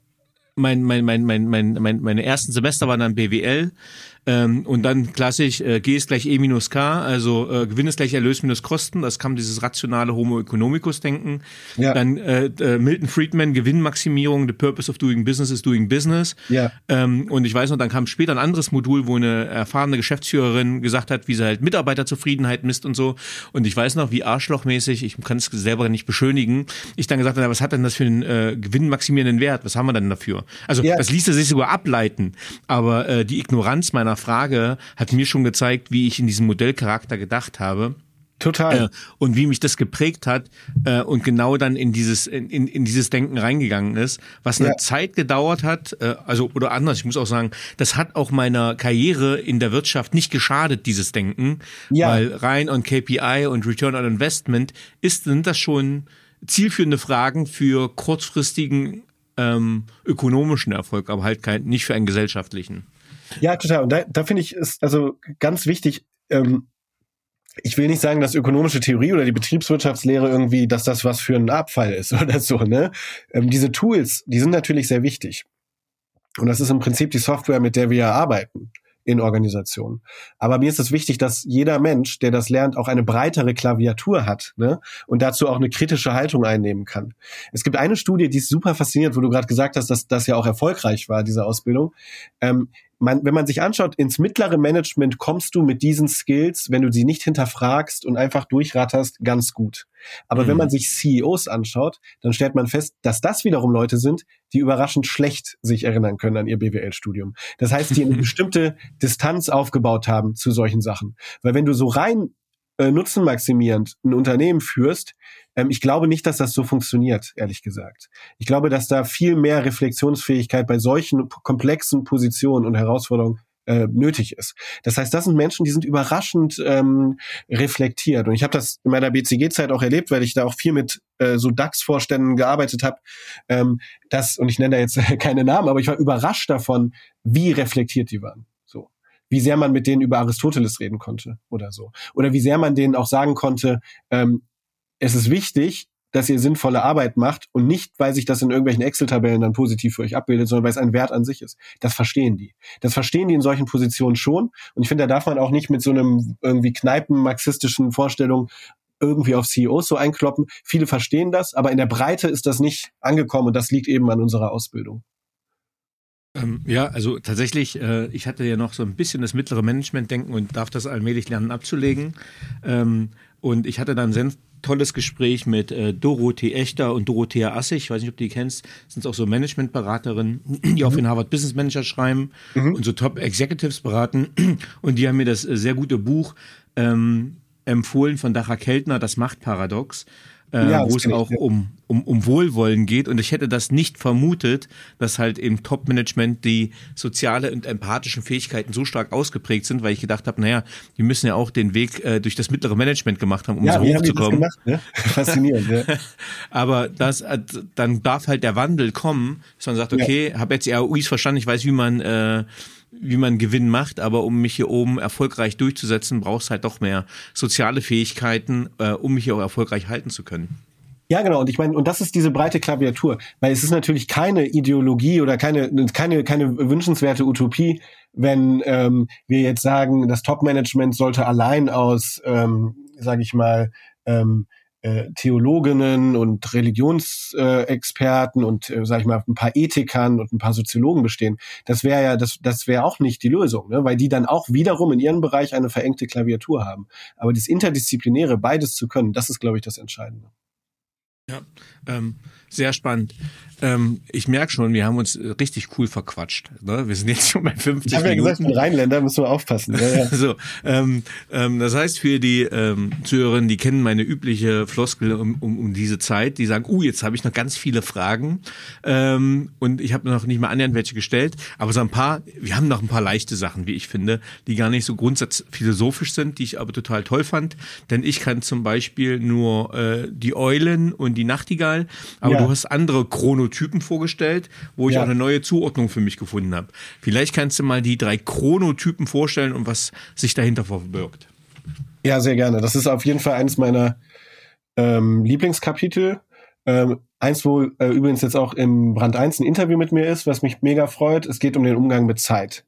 Äh, und dass wir in einer Gehetztheitskultur leben, die uns eben daran hindert, verantwortungsvolle Entscheidungen zu treffen. Und eine Sache, die da ganz entscheidend ist, ist zu verstehen, und das hattest du vorhin schon angedeutet mit dem Gang durch die Natur, ne, dass die Natur etwas mit uns macht, zu verstehen, dass wir Naturwesen sind. Wir sind auf der einen Seite, und das ist, glaube ich, so das Schicksal des Menschen, wir sind auf der einen Seite Kulturwesen mit Excel-Tabellen und KPIs und allem Möglichen, aber wir werden immer auch Naturwesen sein, biologische Wesen, Wesen mit Regenerationsbedürfnissen zum Beispiel. Und Wesen mit Regenerationsbedürfnissen, die haben ein zyklisches Zeitverständnis. Das heißt, es gibt Phasen der Anspannung und Phasen der Entspannung.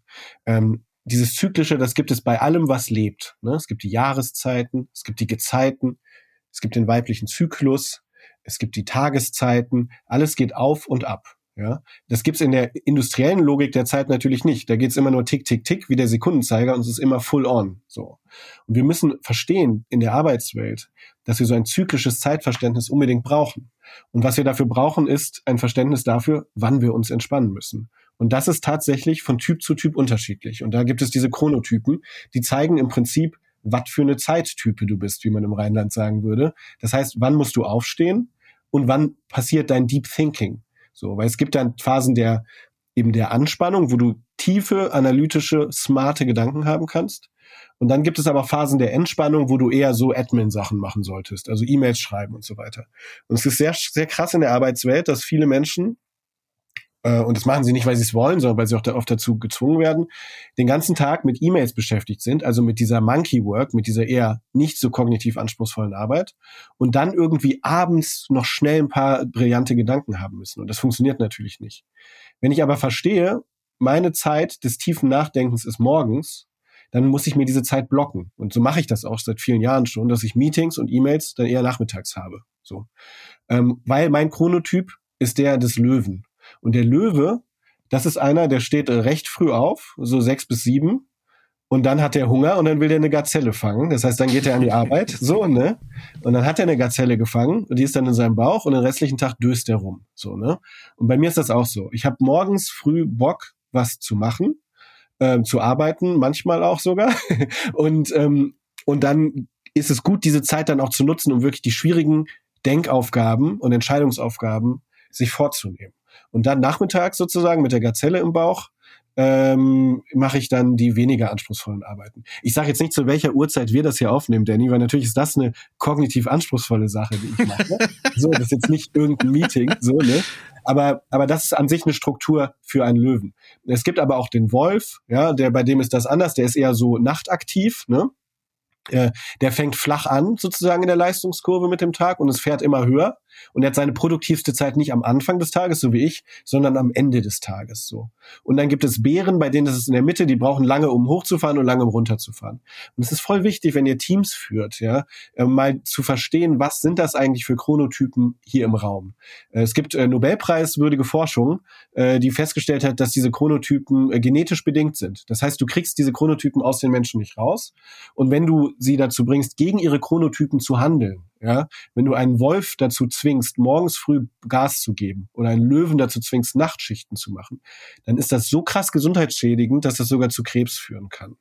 Das heißt, diese, diese, diese Zeittypen bei sich selbst wahrzunehmen und in einem Team, wenn man Führungsverantwortung hat, das ist super, super entscheidend. Und dann hast du nämlich diese Phasen der Anspannung und der Entspannung, die hast du dann abgebildet. Und ähm, es gibt viele Tech-Unternehmen, die das sehr gut hinbekommen, ne, weil das bei Programmierern voll wichtig ist, dass sie total on sind und die dann entsprechend Meetings und Zeitabläufe gestalten können. Ja, also ich finde den, find, find den Impuls super wichtig. Also ich gebe nur mal ein Beispiel. Normalerweise nehme ich meinen Podcast immer um 10 bis 12 auf, weil ja. das äh, an einem Arbeitstag mein, meine Peak ist. Also vor um 8 brauchst du mich nicht ansprechen. Ja. Hm? Dann bist du auch ein Löwe. Nee, nee, nee, nee. Ich, ich bin noch am, ich bin noch am Abwägen. Also grundsätzlich okay. Löwe klingt erstmal gut. Ähm, aber äh, wenn die Kinder im Bett sind, äh, ab um acht, dann bis 24 Uhr, dann bin ich mal richtig was am Reißen, weil ich das dann liebe, dass die Welt dunkel und ruhig ist und es gibt keine Hektik mehr. Und äh, das heißt, dann mache ich nochmal so richtig äh, konzeptionelle Arbeit ganz alleine im Dunkeln mit dem Laptop. Okay, das cool. liebe ich. Das heißt, da kommt der Wolf raus. Ähm, ähm, und äh, mit dem Bär kann ich mich überhaupt nicht anfreunden. Ich habe, wenn ich das Bild hier vor mir sehe, ja. ähm, kann ich überhaupt nicht nachvollziehen, obwohl das mein Wappentier jetzt wäre ähm, und ich mich physisch dem am nächsten verbunden fühle. Aber das heißt, das ist der Wolf. Ähm, und das, was du gerade gesagt hast, da würde ich gerne noch was ergänzen, weil ich tatsächlich mal, äh, ich habe ein IT-Unternehmen gecoacht und beraten und da ging es auch, wann die ihre Sprints machen, ihre Scrum-Meetings und so. Ja. Und äh, dann hat halt ein Entwickler, der war so ein bisschen eher zurückhaltender, wie Entwickler ja manchmal von der Introvert Introversionsgrad her eher sind. Und der hatte eine sehr forsche, strenge, ähm, sehr ehrgeizig polnische Produktmanagerin, die ihn immer wieder unterbrochen hat, was reingegeben hat. Da habe ich gesagt, okay, habt ihr mal gemessen, wann, äh, ich nenne ihn jetzt mal Hamid, Hamid eigentlich seine produktivste Phase hat und ja. wann der eigentlich im Flow ist, wo der wirklich programmiert. Und äh, machen wir uns nichts vor, ein Programmierer ist teurer als äh, ein Entwickler ist teurer als eine Produktmanagerin, Total. auch wenn die Hierarchie unterschiedlich ist. Und ähm, dann sind wir drauf gekommen, naja, der von 10 bis 12 ist der eigentlich richtig in seinem Tunnel und programmiert richtig fleißig weg, ja. was andere in acht Stunden schaffen. Und da ich ja, gesagt, genau. so, jetzt wäre es halt ganz cool, wenn du ihn da nicht mehr störst. Genau. Ähm, und dann war es nur, ja, wenn du das sagst, dann mache ich das. Stört dich das, Hamid? Ja, stört mich. Also wirklich mal in den Dialog ja. treten und hinterfragen, wann sind produktive Phasen äh, und dass die nicht unterbrochen werden, weil ne, ist dieser Sägezahneffekt im Zeitmanagement. Jede ja. Unterbrechung, es dauert halt wieder Anlaufgeschwindigkeit, bis ich wieder in den Flow komme. Ja. Äh, und deswegen sind, ist diese Auseinandersetzung für äh, menschengerechtes Arbeiten, so nenne ich es mal, oder Produkt, wir können es auch als BWLer sagen, äh, effizientes Arbeiten äh, total wichtig. Ja, total. Und ich meine, das ist auch genau das, wo wir ein bisschen zum Anfang des Gesprächs zurückkommen. Das ist das, was Wissensarbeit aber auch ausmacht. Ein Hamid, der richtig top in Form ist, der ist ein, würde ich sagen, mindestens zehnfaches von dem Wert, wie er arbeitet, wenn er nicht gut in Form ist. Ne? Das heißt, es sind sozusagen skalierbare Berufe. So, du kannst halt, wenn du im Flow bist, ob du einen Text schreibst oder einen Podcast machst, dann macht das einen riesen, riesen Unterschied. Ne? Und deswegen müssen wir das schützen. Und eine Sache noch, weil ich das so liebe, diesen Insight von äh, Professor Sebastian Kernbach aus der Uni St. Gallen, ein großer äh, Freund auch von mir, ähm, der hat mir nämlich erklärt, ein ganz tolles Buch, Entschuldigung, eines meiner Lieblingsbücher, ich glaube des letzten Jahres, Live Design. Ja. Äh, der war ja auch schon hier im Podcast. Äh, ah ja, ja, stimmt, ein, hat er mir sogar erzählt gehabt, richtig. Ja, ja. Ein, ein, ein, ganz tolles Buch. So. Ja. Und auch äh, sehr sympathisch. Ja, Klassiker. Ich habe das Buch ja auch vor vor mir liegen. Genau, und der hat mir äh, gesagt, so, so, und jetzt musst du aufpassen, wann du deinen Kaffee trinkst. Weil wenn du als Löwe ähm, hast du deine super produktive Zeit, so wie Hamid halt vormittags. So, und dann merkst du natürlich, nach dem Essen kommt dieses Suppenkoma, ne, geht's runter. Und dann werden viele Arbeiter panisch, so, ne, und dann greifen sie zum Kaffee. Und dann nehmen sie sozusagen, dann versuchen sie diesen Dip, diesen Dip in der Leistungskurve wegzuschneiden, so indem sie das im Grunde durch ein Nervengift, ne, durch Koffein äh, versuchen äh, auszugleichen. So und das ist ein Riesenfehler laut Sebastian und ich habe das selber ausprobiert. Ich glaubte ihm total auch. ähm, weil du, du nimmst, du schneidest quasi diesen Dip weg, ne, diese Dösephase, aber du schneidest auch das zweite Hoch weg. Und das ist total wichtig. Du musst sozusagen, weil wir zyklische Zeitwesen sind, du musst diese Fahrt nach unten machen, damit dann die Achterbahn auch wieder nach oben fahren kann. Und mit Koffein und so weiter, da bist du, dann hast du nicht das Suppenkoma, aber um 16 Uhr bist du dann auch relativ dumpf, so, ne? Äh, und deswegen ist es wichtig, diese beiden Kurven mitzumachen. Das ist für Arbeitskulturen total wichtig. Ne? Also äh, an der LSI bei uns in London, da gab es Schlafsäcke in der Bibliothek, weil es da ein bisschen in der internationalen Kultur nicht so dieses Deutsche gibt, dass man so wahnsinnig durch powern muss, sondern dass ein Nickerchen auch gut ist für die Arbeitsqualität. Ne? Das ist voll wichtig, statt immer nur mit Kaffee nachzuballern. Und so kommst du dann vielleicht auch auf dein zweites Hoch, dann abends kommt dann der Wolf in dir raus, ne? weil du das zugelassen hast, dass dazwischen auch mal ein bisschen Piano ist. Ja, merke ich mir jetzt schön, ich habe gerade Edelsbuckler gebraucht, der bei Vollmond kommt der Werwolf raus. ja, die leistungsfähige. Phase. Ja, auch im, im, im asiatischen Raum, ne, dieses Powernapping, wenn genau. die dann am, am, am Rechner schlafen, das würde sich ja hier äh, ich bin ja nun mal sehr preußisch geprägt als ehemaliger Offizier. Ähm, ja. Dienst ist Dienst, Schnaps ist Schnaps, ne? so ein paar Richtig. preußische Tugenden. Ähm, ist es aber halt eben also ich habe äh, kluge Kampftruppenleute kennengelernt, die gesagt haben, ne, die haben jede Pause genutzt zum Schlafen, weil man nie wusste, wann die nächste Phase kommt. Und das ist halt ja. das Richtige, dass man so ein bisschen, äh, da bist du auch wieder bei der Verkörperlicherung, dass man wirklich mal ein bisschen reinhorcht in den Körper. Genau. Und was sendet der mir für Botschaften und was braucht der eigentlich? Und der ruft ja nicht Kaffee, der ruft ja Schlaf. Richtig. Und diese, diesen Unterschied zu hören, das ist eine, das ist schon eine Leistung, ja, total. So, äh, ich habe noch viele Fragen. Es lohnt sich nicht mehr, äh, also es lohnt sich mit Sicherheit, aber rein zeitlich ist es nicht zielführend, jetzt noch ein Thema anzufangen. Gibt es aber, ich würde nochmal das Manifest der enkeltauglichen Arbeit so ein bisschen auch vielleicht als Zusammenfassung nochmal haben, besprechen ja. wollen, aber gibt es noch ein Thema, wo du sagst, naja Danny, das macht jetzt alles gar keinen Sinn, was ich erzählt habe, wenn wir nicht das Thema nochmal touchieren. Gibt es da noch was oder sagst du, nö, kauft euch das Buch? Ähm, ich würde sagen, wir haben das sehr gut besprochen. Ich würde, ich würde vielleicht nochmal hinweisen auf das Kapitel zu künstlicher Intelligenz und überhaupt das Thema künstlicher Intelligenz, was wahnsinnig wichtig sein wird, obviously äh, für unsere Arbeitswelt und auch jetzt schon sehr wichtig ist. Und was das ausmacht, also wie wir unsere menschliche Intelligenz wiederentdecken können, wenn wir viele redundante Tätigkeiten outsourcen. Das ist eine Sache, die mich sehr viel beschäftigt hat.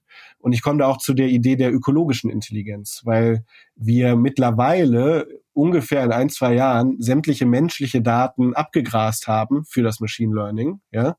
Äh, und es gibt aber einen riesen Pool an Daten, äh, den wir noch gar nicht äh, verfügbar gemacht haben für die künstliche Intelligenz. Und das ist sozusagen, das sind die Daten, die durch die Natur gehen.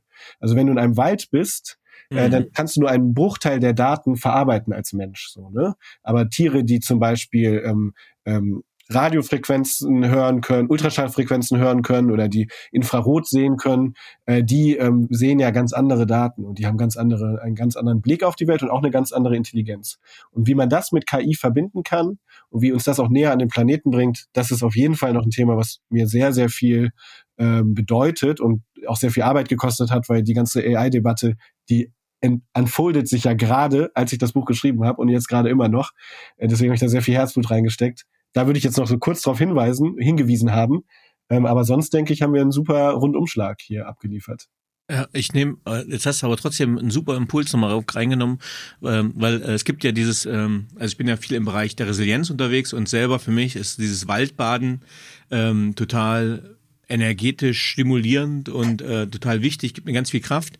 Und das Spannende ist ja jetzt, dass man jetzt immer mehr in diese Forschung von bizilen Netzwerken gibt, wie die quasi Kommunikatoren mhm. im ja. Waldboden sind, wie die Informationen zwischen den Bäumen austauschen und jetzt sogar, dass die irgendwelche Verbindungen mit dem Wasser haben äh, auf kleinster Ebene und äh, dadurch ganz viel passiert. Also das heißt, diese wirklichen natürlichen Datenaustausch, der funktioniert zwischen den Lebenswesen, Lebewesen, dass man den quasi beginnt gerade zu erforschen. Und von daher ist das, was du gerade gesagt hast, äh, vielleicht einfach für ein Follow-up-Gespräch ein mega ja, guter Impuls. Total. Ja, total. die Sprache der Tiere mit Machine Learning entziffern zu können, die Rechte für Tiere, von Tieren damit in Gesetzgebung reinbringen zu können. All das sind Dinge, wo uns AI helfen könnte. Das wäre der Wahnsinn. So. Wenn wir jetzt unseren Talk ein bisschen zusammenfassen würden oder die Idee deines Buches auch. Ähm, warum ist die Zukunft der Arbeit die Zukunft unserer Erde?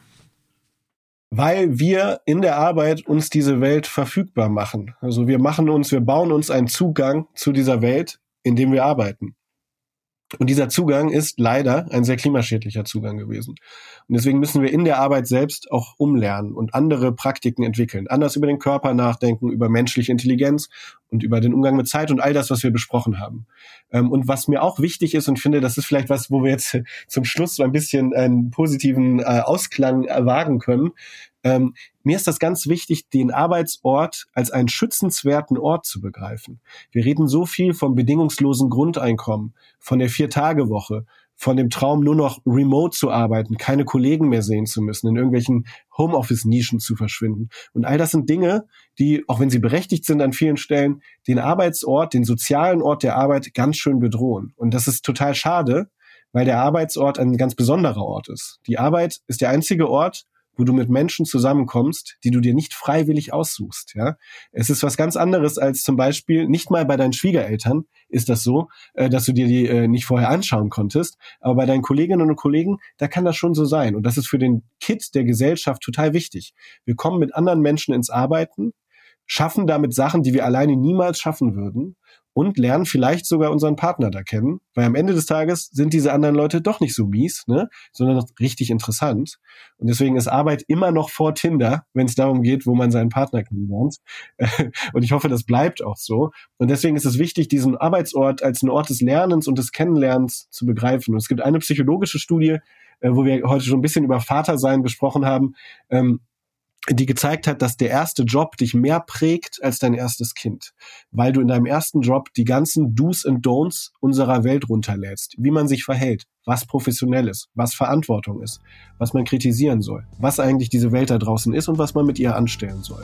Und diese ganzen, diese ganzen Do's und Don'ts, diese ganze Verhaltenssoftware, die umzuschreiben, das müssen wir jetzt machen und das müssen wir in der Arbeitswelt machen, denn sonst bliebe uns nur der Zwang. Ja? Sonst können wir uns das nur durch den Staat vorgeben lassen, äh, durch Gesetze. Das führt immer mehr zu Kulturkämpfen, das erleben wir heute schon und es wird in der freiheitlichen Demokratie auch gar nicht funktionieren, weil der Staat kein Polizeistaat ist und relativ eingeschränkt ist.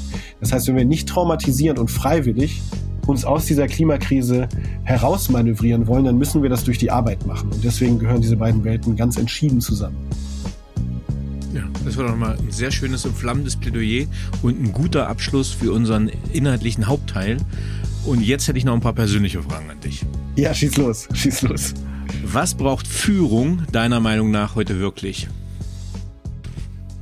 Führung braucht heute wirklich Fühlung. Also mir ist das ähm, gerade, ich arbeite viel mit Unternehmen, die eben mit diesem hybriden Arbeitsthema ähm, zu kämpfen haben.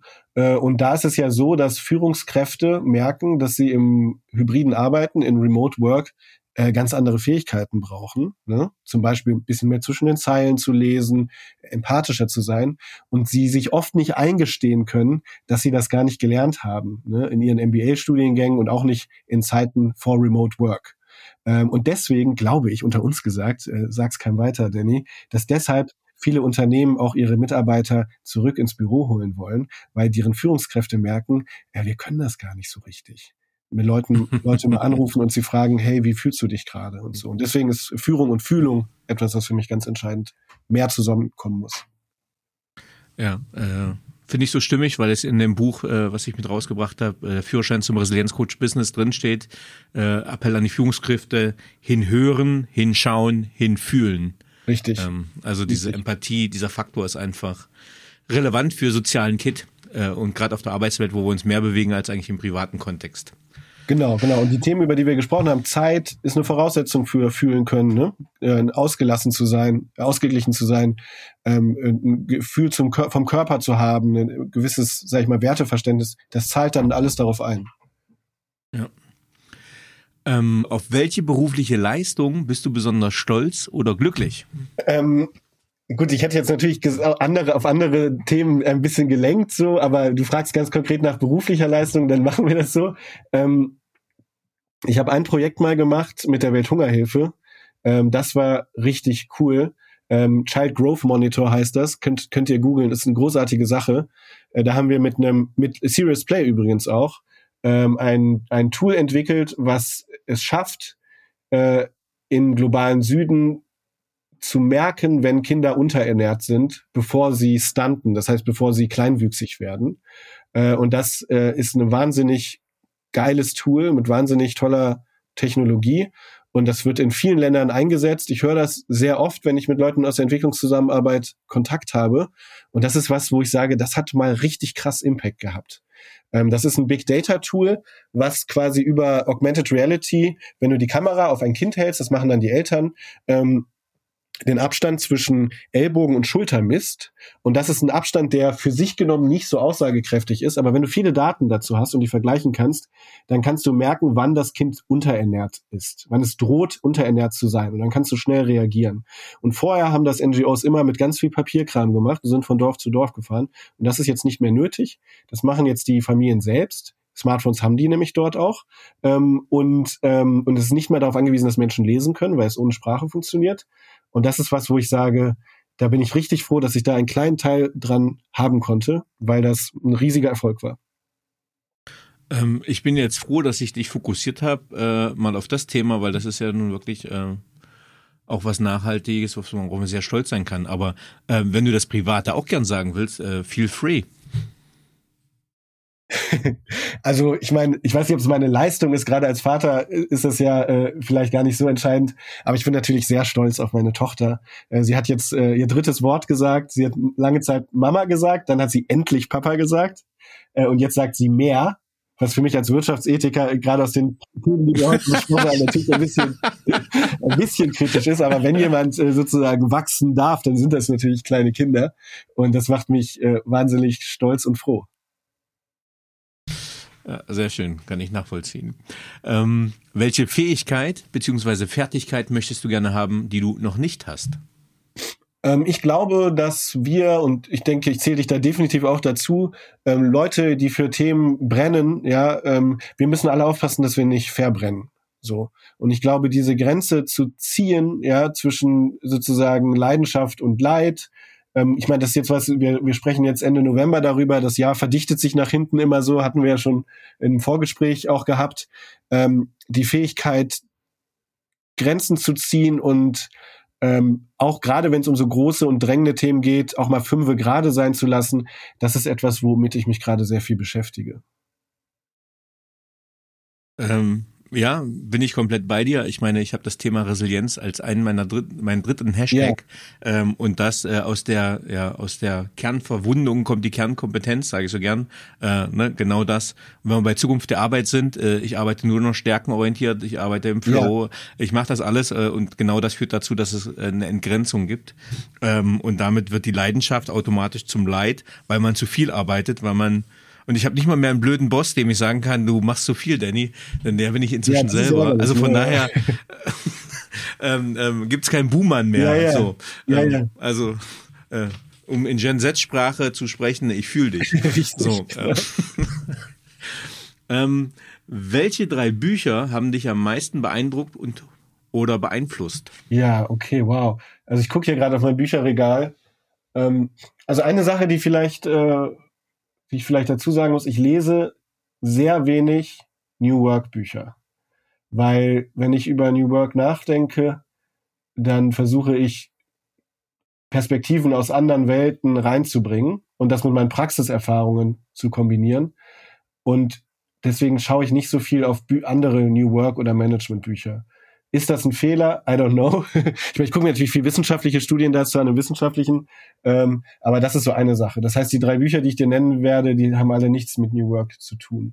Ähm, das eine ist auf jeden Fall äh, der kommende Aufstand von dem unsichtbaren Komitee.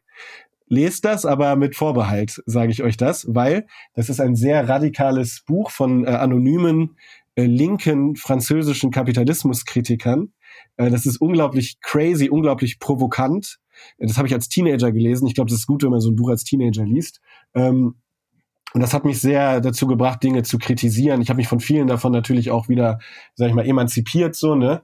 Ähm, man muss da einmal durchgehen. Ich habe mal gelesen, äh, Adorno lesen, das ist so wie Mums, das muss man einmal gehabt haben und dann muss man das wieder abgeschüttelt haben. Das ist Minima Moralia, ist das, ne? Ja, genau, Adorno genau. Ein bisschen ja, der mhm. kommende Aufstand, das ist ein sehr krasses radikales Buch, was sehr abrechnet mit unserer Wirtschaftswelt. Ähm, und das finde ich schon, äh, das fand ich sehr prägend als Teenager. Ja. Ja, und dann geht es eigentlich, genau, das ist vielleicht auch eine Sache, die mir wichtig ist bei Büchern. Ähm, ich will das nächstes Jahr mal machen. Ähm, dieses Jahr hatte ich nur die Idee dazu. Es gibt ja so Financial Times 100 Bücher oder 10 Bücher, Summer Readings für Manager und so. Und das sind immer Sachbücher. Und das ist, finde ich, total schade. Wir können unglaublich viel lernen über Fiction, über Romane. So. Und es gibt diesen Psychologen Steven Pinker, ähm, der hat eine spannende Studie gemacht und der hat gezeigt, als Romane richtig populär wurden, ähm, Mitte des 19. Jahrhunderts ungefähr, ähm, da passierte was? Da begann auch die Bewegung zur Abschaffung der Todesstrafe.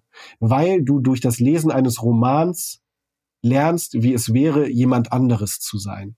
Das ist extrem powerful. Das kann dir kein Sachbuch geben, weißt du? Ähm, und deswegen mhm. will ich vielleicht nochmal die Lanze brechen für ein paar Romane wie äh, Die unerträgliche Leichtigkeit des Seins von Milan Kundera oder Faserland von Christian Kracht. Ja? Äh, einfach Bücher, die einfach dir eine andere Welt aufmachen. Und das finde ich auch geil. Nicht so viel Sachbücher immer lesen macht. Also außer meinem natürlich, ne? Aber sonst keine. ich wollte gerade sagen, du kriegst nochmal ein Marketing-Debriefing nachher von mir. Ja, genau. so. sonst, sonst, äh, sonst würde ich sagen, wir müssen mehr Romane lesen, wenn es um ja, Fühlung, Resilienz, ja, Verkörperung, all diese Themen, da steckt viel in Romanen drin.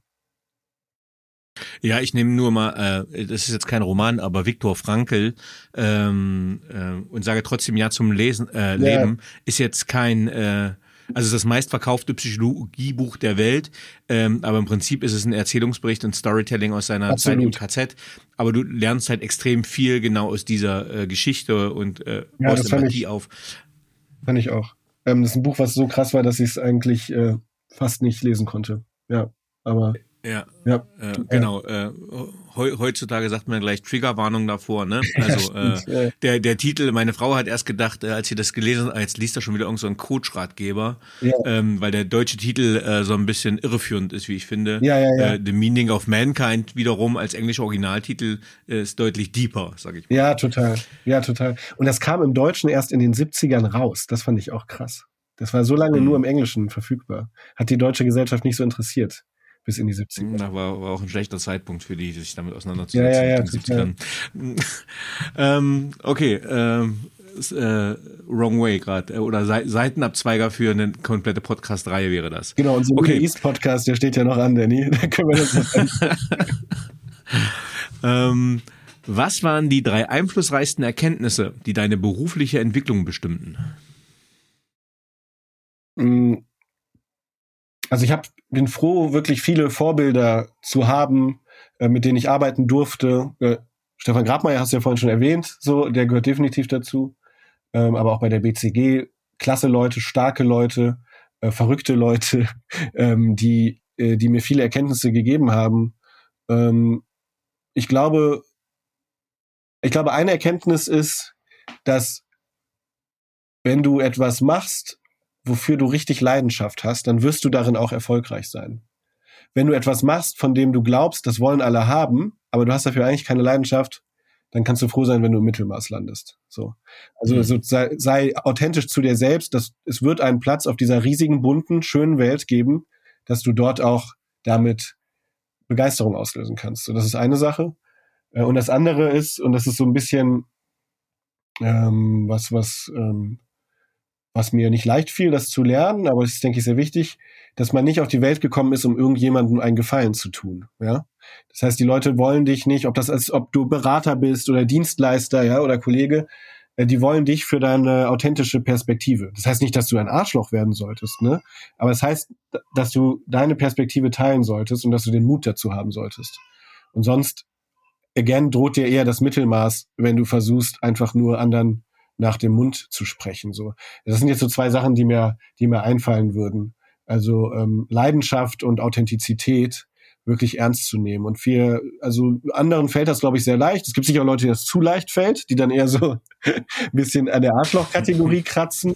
Aber bei mir ist das so, dass ich da schon, das war für mich ein Reifeprozess, äh, mich zu trauen, bestimmte Dinge zu machen, mich mit bestimmten Themen auseinanderzusetzen und, und dann auch zu glauben, wenn ich das mit Leidenschaft mache, äh, dann äh, werden Leute das, diese Leidenschaft auch spüren. So. Und das merke ich ja auch mit dem Buch und der Resonanz, dass das voll der Fall ist. Und das finde ich richtig gut. Menschen erinnern sich viel mehr an die Energie, die du reinbringst, als an den Inhalt, den du reinbringst. So, ne? Und deswegen ist es wichtig, dass die Inhalte welche sind, für die du Energie hast. Hm authentisch, klare Kante, Position beziehen. Genau. Und das Ganze authentisch halten. Genau. Voll, das braucht diese Welt auch, ne? Wir sind jetzt nicht in einer Welt, wo wir Business as usual machen sollten, so, ne? Ja, auch ähm, jetzt sind wir wieder bei deinem Thema, aber das noch als Statement. Genau, das ist ja äh, KI wird kann jetzt schon viele Sachen viel besser, äh, als wir es jemals konnten, ja. was das Kognitive, glaube ich, betrifft, was das Ganze betrifft. Ähm, aber was sie nicht kann, ist die Emotionen oder das Menschliche oder Empathische ähm, wirklich das Humanoide rüberzubringen. Und das wird halt äh, hoffentlich noch unsere Kernkompetenz bleiben. Ja, total. Und ich kann das ganz praktisch sagen, weil ich, ich gebe ja einen Kurs Future of Work äh, an der Uni und ähm, wir haben natürlich viel darüber nachgedacht, okay, jetzt haben die Studenten alle Chat-GPT, ne? Was machen wir jetzt? Die sollen ja auch Hausarbeiten schreiben und so, ne? Und mhm. die einzige Antwort ist, dass wir die Fragen umgestellt haben. Und jetzt geht's nicht mehr darum, einfach nur darzustellen, was ein bestimmtes ökonomisches Modell ist, sondern zu sagen, hey, wie viel Geld möchtest du mal verdienen? Und mit welchem, mit welcher Theorie kannst du das rechtfertigen? So, ne? Mhm. Oder wie, welcher Job ist eigentlich der wichtigste? Wie würdest du äh, das, die Volks, in einer Volkswirtschaft Gehalt an, an Jobs verteilen? So, ja? Solche ethischen Reflexionsfragen, die immer auch Managementfragen sind, ne? Die mehr mhm. reinzubringen. Ähm, wenn du mit einer historischen oder lebendigen Persönlichkeit einen gemeinsamen Abend verbringen könntest, mit wem würdest du es gerne tun und warum? Oh Mann, das ist so eine Frage, da sollte man eigentlich eine Antwort drauf haben, ne? Mhm. Du kannst auch sagen, deine Frau. Das wäre jetzt politisch korrekte Antwort, wo du, glaube ich, nicht viel verkehrt machen kannst. mit meiner Frau einen Abend zu verbringen, wie ich das, wie das gleich der Fall ist, das reicht mir, glaube ich, ja. Weil ich denke mit so, was heißt, es reicht mir, das ist großartig, aber ich denke mit so Trinkern, so wie ich hätte jetzt irgendwie Hannah Arendt oder so, aber ich weiß nicht, ich würde mich da wahrscheinlich ganz schön, äh, ich lese gerne das und wenn es um die Frage geht, mit wem ich gerne einen Abend verbringe, dann geht es mir, glaube ich, um eine schöne Zeit und dafür äh, denke ich an meine Frau, genau, und nicht an, was weiß ich, Einstein. Äh, das war eine der letzten Antworten. Äh, Marie-Therese Braun äh, in der vorletzten Folge äh, hat äh, Einstein okay. gesagt. Ja. So.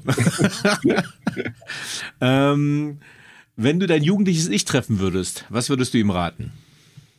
Ähm, Ach, ich glaube, ich bin durch alle Sachen, die ich gemacht habe, auch wenn sie unangenehm waren oder irgendwie Herzschmerz, äh, ich glaube, die sind alle ein Teil von mir. Äh, und deswegen würde ich auf jeden Fall meinem jugendlichen Ich nicht sagen, etwas anders zu machen, weil sonst wäre es ein anderer Mensch geworden und das will ich, glaube ich, gar nicht. Äh, ich würde es einfach, ich würde meinem jugendlichen Ich einfach ermutigen, äh, hier so Kopf steif und Ohren hoch sozusagen, einfach äh, ähm, einfach ähm, äh, äh, guter Dinge zu bleiben und durch alle guten und schlechten Phasen mit äh, mit einer Hoffnung zu gehen, weil ich sozusagen von jetzt aus, von meinem 34-jährigen Ich sagen kann, äh, das ist alles gut, wie es ist und jede jede auch Leidensphase hat seinen Wert. So in meinem Leben zumindest gehabt, Gott sei Dank. Mhm. Was möchtest du am Ende deines Lebens von dir sagen können, erreicht zu haben? Ähm, mein ein Freund meiner Eltern, der war ein richtiger Lebemann, so ne, äh, und der ist leider äh, recht früh gestorben, was vielleicht auch was damit zu tun hat, dass er ein richtiger Lebemann war. Ne? Äh, und auf seinem Grabstein steht: äh, Ich lebe nicht mehr, aber ich habe es, ich habe gelebt. So und das ist schon etwas, was mir doch wichtig ist, auch bei wenn wir so viel über Arbeit und Leistung und Karriere reden.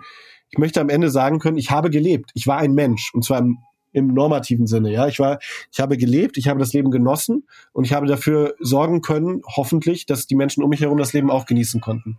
Weil wenn wir schon auf diesem Planeten sind, Ariane von Schirach hat das letztens gesagt, die ich auf einer Konferenz kennengelernt habe, wenn wir schon auf diesem Planeten sind, wenn wir schon in dieser Zeit geboren sind, dann lasst uns doch verdammt nochmal bitte eine gute Zeit dabei haben. Und ich glaube, das ist das, was ich gerne am Ende meines Lebens sagen würde. Ja, obwohl das schon fast das perfekte Abschlusswort war, äh, vielleicht noch mit deinen eigenen Worten, hast du ein Lebensmotto, Credo oder Mantra und wenn ja, wie lautet es? Ähm, mein Lebensmotto war lange Zeit Make the rules and break the rules. Stell dir selber Regeln auf, die dir wichtig sind, die deine Regeln sind und dann sei offen genug, um die auch wieder brechen zu können. Das fand ich immer ganz schön. Lieber Hans, äh, vielen, vielen lieben Dank für dieses leichtfüßige, authentische, leidenschaftliche und nachhaltige Gespräch über die Zukunft der Arbeit. Vielen, vielen lieben Dank, dass du Gast im Paperwings Podcast warst. Ja, hat mir mega Spaß gemacht. Vielen Dank, Danny, für deine Zeit.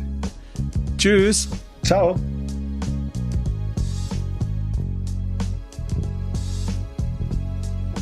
So, liebe Zuhörerinnen und Zuhörer, ich hoffe, Ihnen hat dieser Podcast gefallen. Wenn er Ihnen gefallen hat, hinterlassen Sie gerne ein Abo, eine positive Bewertung und empfehlen Sie diesen Podcast weiter. Bleiben Sie gesund. Mit besten Grüßen, Ihr Danny Herzog Braune.